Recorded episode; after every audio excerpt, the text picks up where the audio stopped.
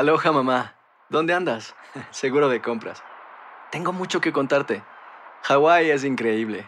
He estado de un lado a otro con mi unidad. Todos son súper talentosos. Ya reparamos otro helicóptero Blackhawk y oficialmente formamos nuestro equipo de fútbol. Para la próxima te cuento cómo voy con el surf y me cuentas qué te pareció el podcast que te compartí, ¿ok? Te quiero mucho. Be All You Can Be, visitando goarmy.com diagonal español. Hay gente a la que le encanta el McCrispy y hay gente que nunca ha probado el McCrispy. Pero todavía no conocemos a nadie que lo haya probado y no le guste. Para pa pa pa. Lucero junto a José Ron protagonizan El Gallo de Oro. Gran estreno miércoles 8 de mayo a las 9 por Univisión. y de las mejores.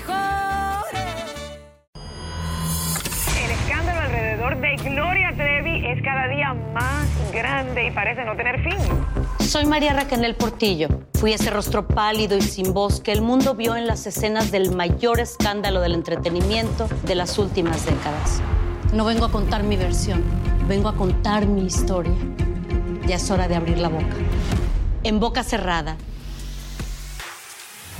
Escúchalo en tu plataforma de podcast favorita.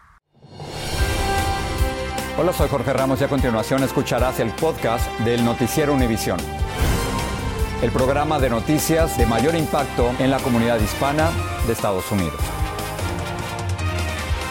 Buenas noches. Comenzamos con un nuevo video sobre el trágico incendio ocurrido hace un mes en el centro de detención migratoria de Ciudad Juárez que dejó 40 muertos y 27 heridos. Las imágenes muestran a los detenidos horas antes del incendio conversando y caminando sin imaginarse lo que estaban por enfrentar. Jorge, las escenas van desde momentos de rutina en el centro hasta la desesperación de los migrantes por huir de las llamas y el humo, como nos muestra Marlene Guzmán.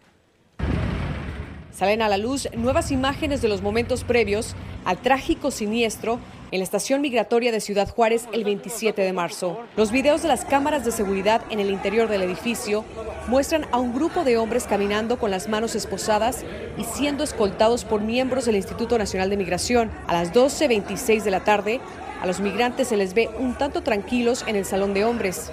A las 2.11 se aprecia a los migrantes conversando con los guardias.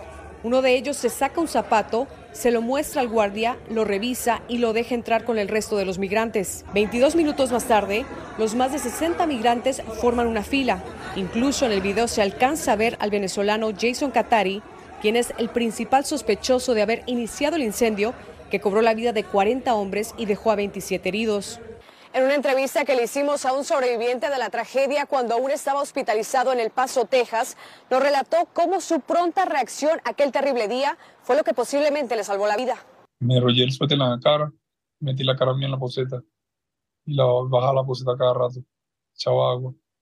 A las 8.13, un grupo se aglomera por las rejas, conversan con los guardias en turno, uno se retira del lugar y pareciera como si los migrantes pidieran o exigieran algo. Minutos después, molestos los migrantes colocan las colchonetas sobre las rejas, tapando el acceso, mientras el guardia permanece sentado. Después comenzaron a prenderle fuego a las colchonetas en forma de protesta. Hay fuego por todos lados y el fuerte humo cubre el área por completo. Más tarde, a las 8.31 en la zona de mujeres, se ve cómo se cubren la boca y la nariz y de pronto el humo llega hasta el cuarto. Se echan a correr y salen del lugar. Un agente del Instituto de Migración lleva un extinguidor y al poco tiempo salen las mujeres por el acceso principal. Llegan elementos de la Guardia Nacional Mexicana junto a varios trabajadores y se les ve afuera del edificio caminando de un lado a otro. En San Antonio, Texas, Marlene Guzmán, Univisión. Impresionantes estas nuevas imágenes. Mientras tanto, los inmigrantes que intentan llegar en caravana a Estados Unidos caminaron hoy otras 10 millas por Chiapas, conmocionados aún por la muerte de un compañero. El cansancio ya los afecta, obligando a algunos a abandonar la travesía y además, Jorge, ya empiezan a surgir disputas en el grupo, como nos cuenta Jessica Cermeño. Otra vez comenzaron a caminar desde temprano, pero más tristes, recordando a Melvin Chacón, el hondureño de 51 años que se desplomó en el campamento en Wixla, que tras no recibir atención médica por más de media hora, falleció ante sus compañeros de viaje. Mire cuánto sacrificio hemos hecho. Y no se vale que un hermano haya Sí, muerto tranquilo. aquí en el sueño, por ir en el sueño americano. yo me encontraba pidiendo medicamentos y, la, y una jefe de ellos dijo que para qué se los llevan al hospital, que es una necesidad. Y hoy, además de la tristeza, ya cargan en su cuerpo las millas recorridas. Miriam Hernández camina de milagro por una torcedura. Que me dicen que me tienen que sobar. Una, te lastimaste, Ajá, te torciste. Ajá. Y no me deja caminar bien. Es que cada vez es más común que las ambulancias tengan que ayudar a los migrantes que ya no pueden seguir. Se desmayan, ya nosotros los trasladamos a centro de salud. Y los que continúan van muy lento. Apenas han caminado unas 36 millas desde su salida el fin de semana, lo que ya está generando confrontaciones entre ellos, porque a los más jóvenes y fuertes o los que tienen citas en la frontera les urge llegar. Que quiera, pero voy a proteger a la comunidad menor, a la comunidad más débil y los demás pues nos esperan adelante, nos esperan en Estados Unidos y allá nos saludamos sin ningún problema. Pero aquí en Villa Comaltitlán los migrantes no aceptaron quedarse en la unidad deportiva donde los alojaron y reemprendieron el viaje hacia el jardín central de la comunidad. ¿Nos puede picar algún animal o algo ahí? Aunque para los mexicanos como Esteban Pérez, su presencia aquí ya es incómoda. Tampoco nos van a permitir que nos metamos a otro país así como Pedro por su casa, ¿verdad que no? En Villa Comaltitlán, Chiapas, México. Jessica Cermeño, Univisión. Vamos a hablar un poquito más de Melvin Chacón, es el hondureño que falleció en Chiapas cuando iba en la caravana de inmigrantes que avanza por México. Vivió dos décadas en los Estados Unidos porque tenía TPS, así nos lo contó su padre, quien aseguró que Melvin sabía inglés y que había intentado varias veces ingresar a este país. Claudia Mendoza está en Tegucigalpa, Honduras, y habló con el padre de Melvin. Las imágenes de este ataúd de cartón en protesta por la muerte del hondureño Melvin Chacón en la caravana de Chiapas ya dieron la vuelta al mundo. ¿Qué le han dicho de él por qué murió? ¿De cómo murió? Él se fue y yo le mandé dinero y entonces le dije que se regresara. Él dijo que no porque, porque ya había caminado mucho. En Honduras, acongojado y un poco hermético, localizamos a Saúl Chacón, el padre de Melvin, quien, aunque no quiso mostrar su rostro ante las cámaras, nos contó que su hijo salió de Honduras el 11 de abril. Estaba trabajando en un call center, inglés. Y él, él estuvo allá, pero dejó el trabajo porque dijo que se iba. Don Saúl nos narró que de joven Melvin estudió en los Estados Unidos, donde vivió 20 años legalmente bajo el TPS. Se vino sin permiso, porque tenía TPS. Y después se fue a mojado y ya no. Lo agarraron y le, le dijeron que presentara corte y ya no. No se presentó y de ahí empezaron los problemas. El día que se desplomó y falleció luego de caminar durante nueve horas era la cuarta vez que intentaba ingresar como indocumentado a los Estados Unidos en los últimos 10 años, donde residen su madre y tres hermanos. Para evitar que se fuera, don Saúl le propuso muchas veces a su hijo de 51 años de edad que trabajaran juntos. Yo le dije, bueno, pues hagamos un negocio, compremos un carro, haga viaje, haga- porque yo, como le dije, no soy rico, pero tampoco estoy en la calle. Saúl Chacón nos dijo que en las próximas horas se presentará ante la Cancillería hondureña para que le ayuden a iniciar el trámite de la repatriación del cuerpo de su hijo. En Tegucigalpa, Honduras, Claudia Mendoza, Univisión. En México, la DEA intensificó la búsqueda de los hijos de Joaquín El Chapo Guzmán y aumentó la recompensa a 10 millones de dólares por cada uno. Los llamados chapitos están señalados de dirigir una red dentro del cártel de Sinaloa para enviar fentanilo a los Estados Unidos. Desde la Ciudad de México, Alejandro Madrigal nos dice cómo opera esta red. Los hijos de Joaquín El Chapo Guzmán ya son una prioridad para el gobierno de los Estados Unidos y la DEA incrementó su recompensa de 5 a 10 millones de dólares por información para la captura de Iván Archibaldo Guzmán Salazar El Chapito, Jesús Alfredo Guzmán Salazar El Alfredillo, aumentando la presión al gobierno mexicano a detenerlos, como hicieron con el otro hermano, Ovidio Guzmán. está poniendo el nivel de presión que se puso anteriormente con la captura de Caro Quintero por, la muerte de Camarena. Están diciéndole al gobierno mexicano que necesita tomar acciones contra estos grupos.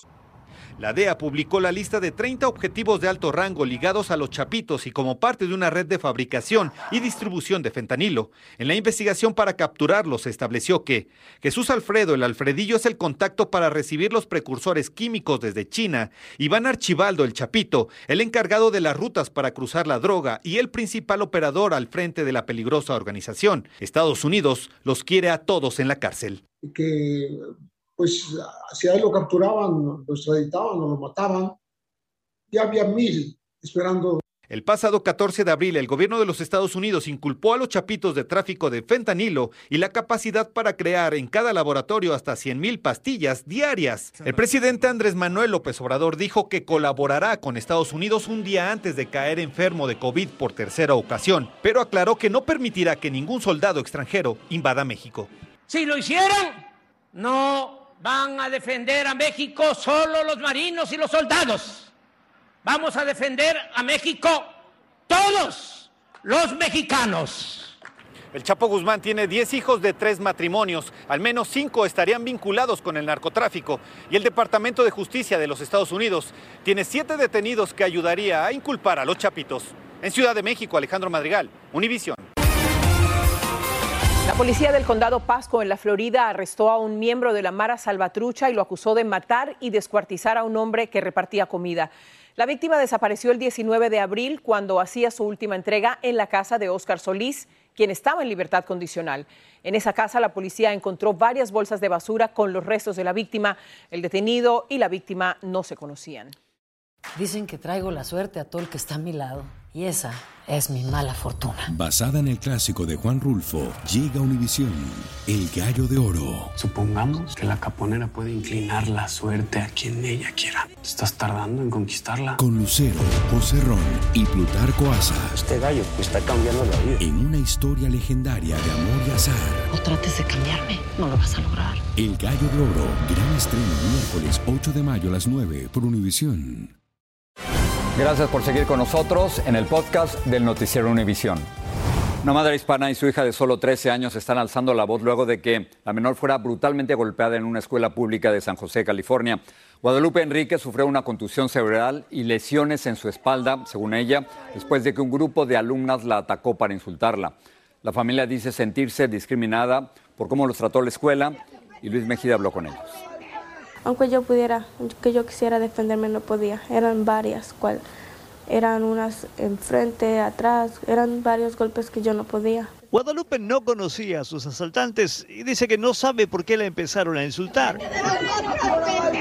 Videos de la golpiza aparecieron en medios sociales, pero no muestran lo peor. Las lesiones no son solo físicas, también emocionales. La escuela habló con ellas, habló conmigo y la directora me hizo pedir disculpas con ellas. ¿Tú te tuviste que disculpar? Sí. Antes de, me dijo que antes de poderme irme a mi clase necesitaba disculparme con ellas. Yo recibí una llamada de la subdirectora. A Carmen Orellana la llamaron tres horas después y cuando la mamá llegó a la escuela vio a su hija tan mal que la llevó rápidamente al hospital. El mismo doctor me dijo que yo tenía que levantar un, un reporte a la policía. Desde que ocurrió el ataque el 2 de marzo, Guadalupe vive con miedo, ve a un psicólogo y se cambió a otra escuela. Pero lo que más le molesta es la injusticia. Muy humillante, siento que es algo que no tenía que haber pasado. La escuela dice que en este caso se usaron todas las reglas y procedimientos para ayudar a estudiantes que atraviesan momentos difíciles. Pero reconociendo que la familia no está satisfecha, quieren continuar el diálogo. Quiero hablar con la familia, quiero ayudarlos y lo que puedo decir es que estoy 100% confiada que hicimos todas las pólizas correctas. La familia no está convencida y aunque madre e hija sienten temor, creen que es importante no quedarse calladas. Para que todas las niñas que me están viendo tengan el mismo, el mismo valor que yo tuve para hablar con ustedes y para que no siga esta discriminación en ninguna escuela como la que yo tuve que pasar en la mía. En San José, California, Luis Mejid, Univisión. Sus palabras. Una madre hispana pasó el susto de su vida cuando perdió de vista a uno de sus pequeños hijos que terminó entre los rieles de un tren del metro en Nueva York. Desde Tarrytown, Nueva York, Blanca Rosa Vilches nos cuenta cómo rescataron al pequeño sano y salvo. Supongo que a lo que yo estuve ahí, el niño corrió Para esta madre dominicana, una tarde de paseo con sus hijos pudo haber terminado en tragedia. No le podré decir si fue un minuto, tal vez podría ser tal vez más de un minuto o menos. Y cuando bajo la vista, ya el niño no está. Corro por aquí y miro aquí. No sé si lo nervio, yo no vi ese hueco que estaba ahí. Aridia Bruno nos cuenta que fueron segundos que se distrajo mientras estaba con sus tres hijos. Yo escuché ese ruido justo, pero jamás me imaginé, o sea, pensé que mi hijo estaba ahí justo a mí. Un niño en los rieles tampoco lo pensó el conductor de este tren de la Metro North a una hora de Nueva York. Tengo cuatro hijos, tan pronto como lo vi, pensé en ellos y que había que salvarlo. Su tren iba a 70 millas por hora. Envió un mensaje de emergencia para alertar a todos los trenes y ordenar que corten la electricidad de los rieles. Otro agente que se dirigía hacia el otro lado se detiene y corre hacia su rescate, mientras el niño de tres años que sufre de autismo luce desconcertado. Poco después lo lleva en sus brazos a un tren parado. ¿Sabes dónde está tu mamá? le preguntan. Una hora después de haberlo perdido de vista, Aridia llora al verlo, ileso y solo con un pequeño rasguño. Aridia trae a sus hijos al parque durante el día porque trabaja durante la noche limpiando escuelas. Dice compartir su historia porque otros padres de familia también pueden aprender de esta experiencia.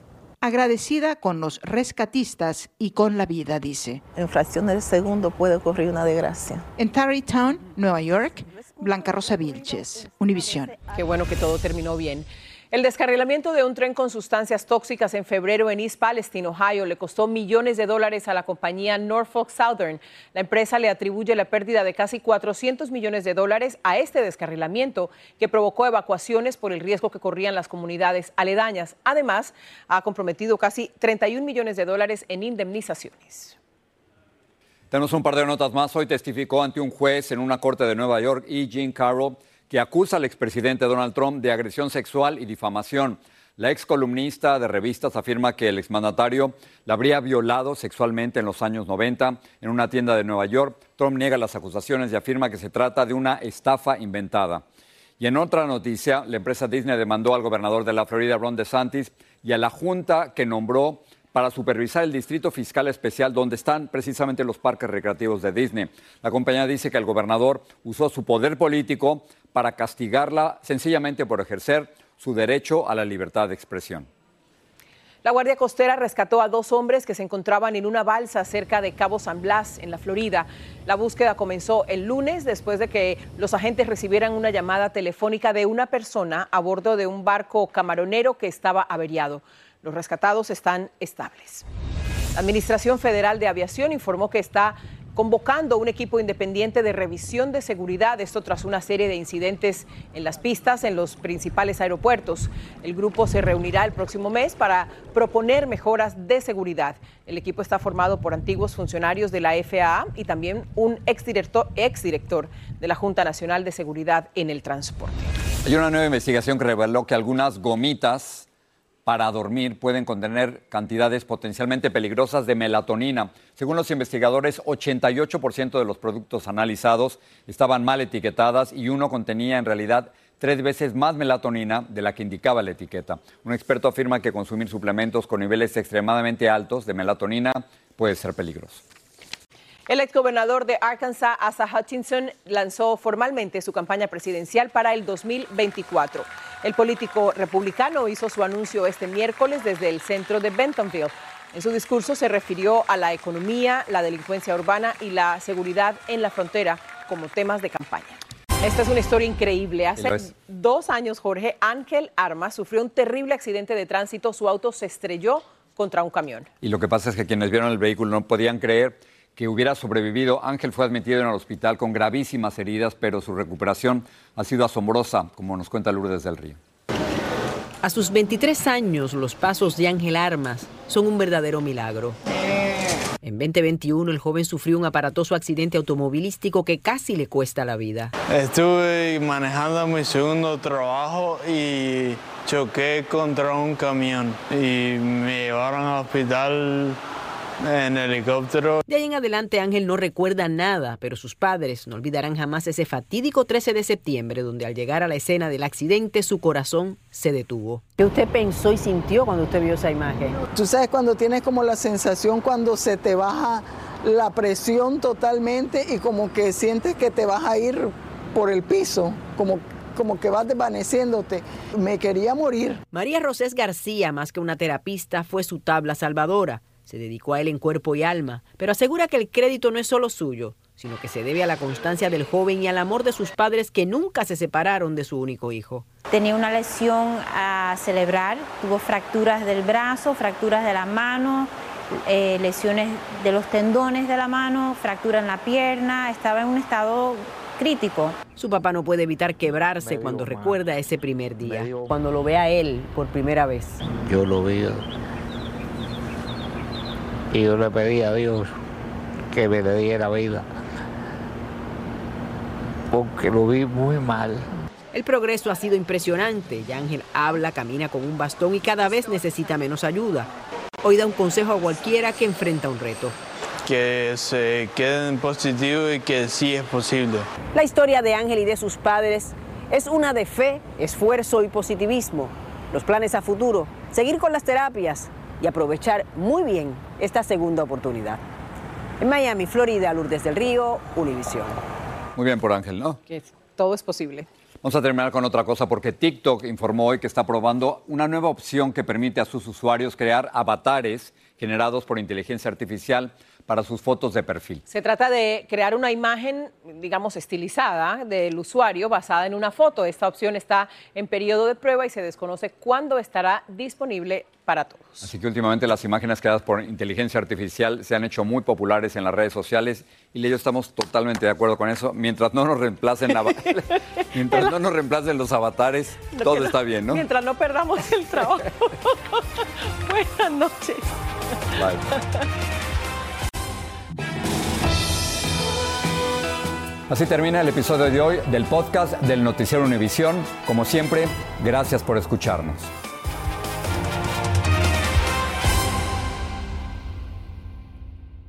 Soy María Raquel Portillo.